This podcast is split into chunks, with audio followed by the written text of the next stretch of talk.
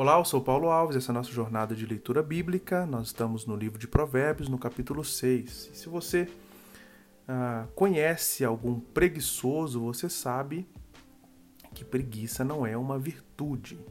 Pelo contrário, preguiça é um parasita que consome os nossos propósitos. É uma forma de idolatria. Isso ah, muitas vezes ah, nos afasta do nosso relacionamento com Deus, com o próximo e com as nossas obrigações, ou seja, com aquilo que nós devemos fazer. Para vencê-la, uh, é primordial que a gente estabeleça e a gente então mantenha um relacionamento ativo com Deus, ou seja, nós precisamos então de temer ao Senhor para nos afastarmos da preguiça. Como Provérbios uh, uh, de Salomão vai dizer aqui no, no capítulo 6, no versículo 6, ele, ele faz uma, uh, uma abordagem muito importante uh, sobre a preguiça, fazendo uma comparação então com a formiga. Ele diz: vai ter com a formiga, ou vai aprender com a formiga, ó preguiçoso.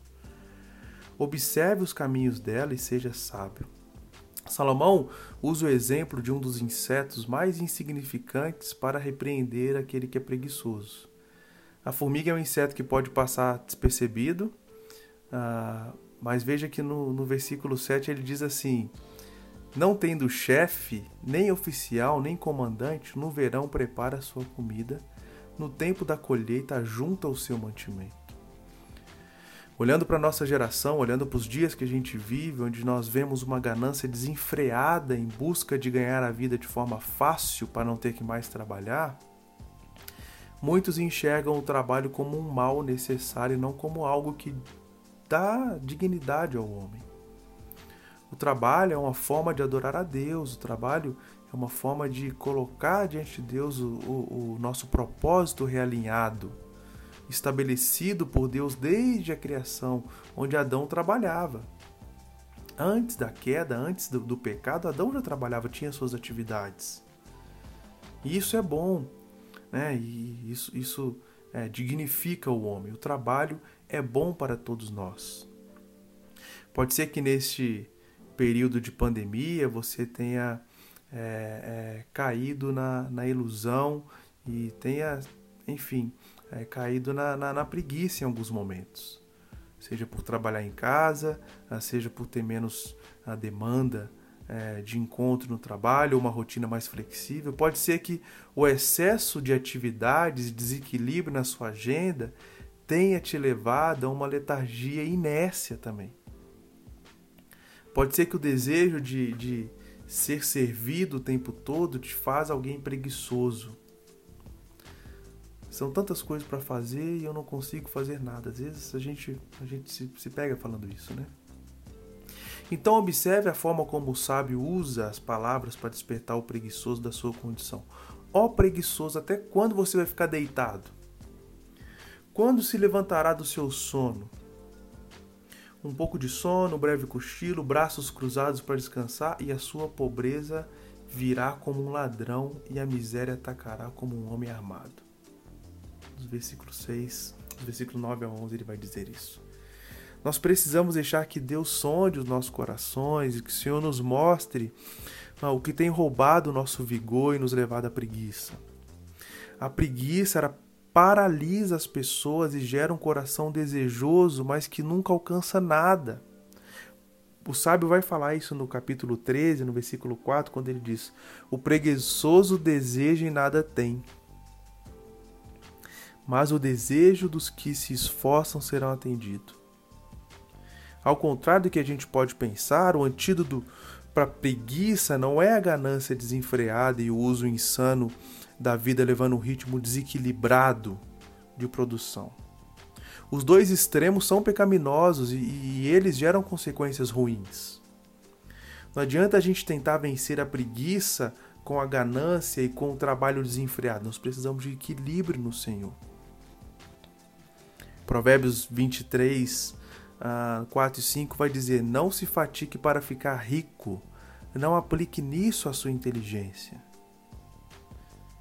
Propósitos mal direcionados podem trazer grandes tormentos para a nossa vida.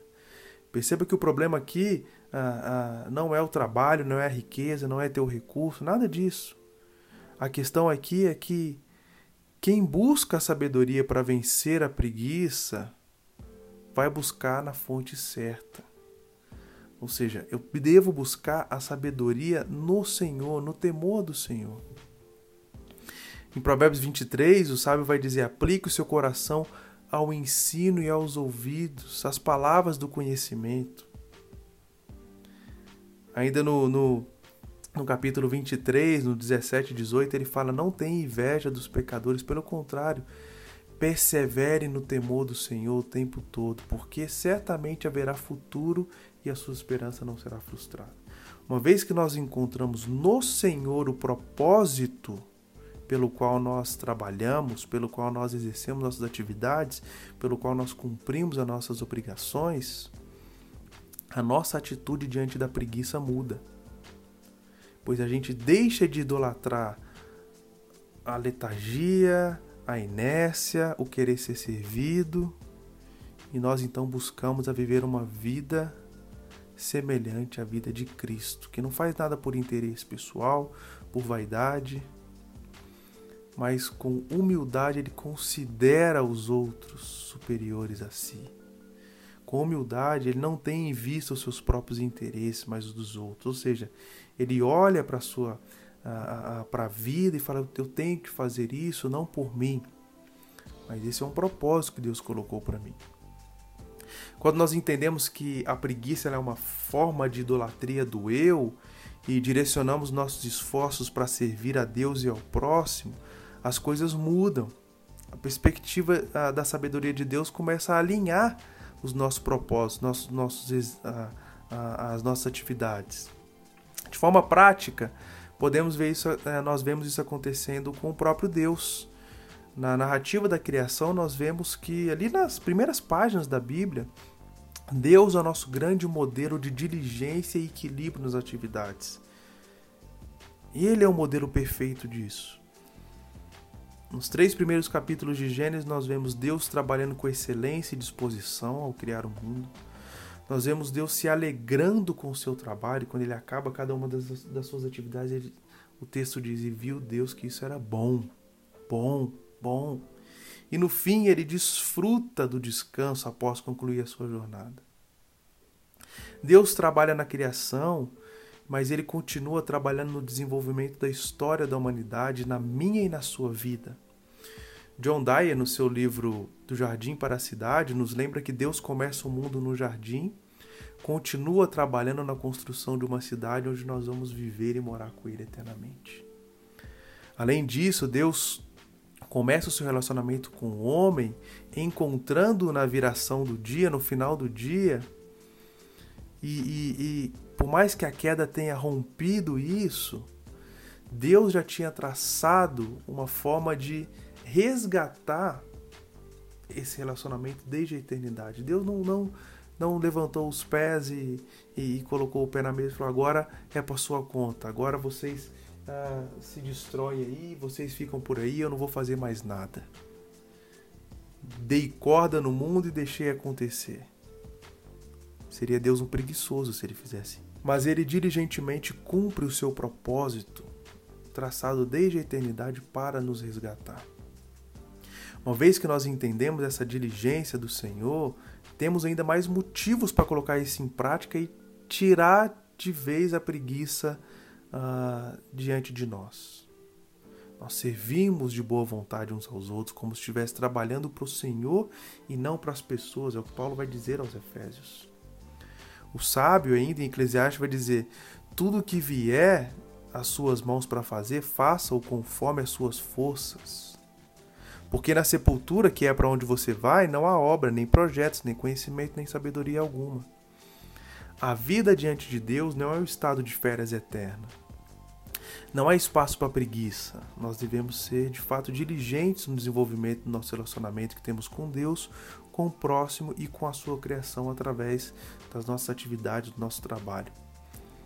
Quando somos tomados pela preguiça, e isso acaba gerando em nós certa apatia, desleixo, também com a palavra de Deus, nós precisamos pedir que Ele nos dê sabedoria e temor para que a gente então possa manter uma disciplina onde nós temos a oportunidade de buscar ao Senhor no seu relacionamento, buscar o temor do Senhor, buscar a sabedoria de Deus, que isso vai de fato nos impactar.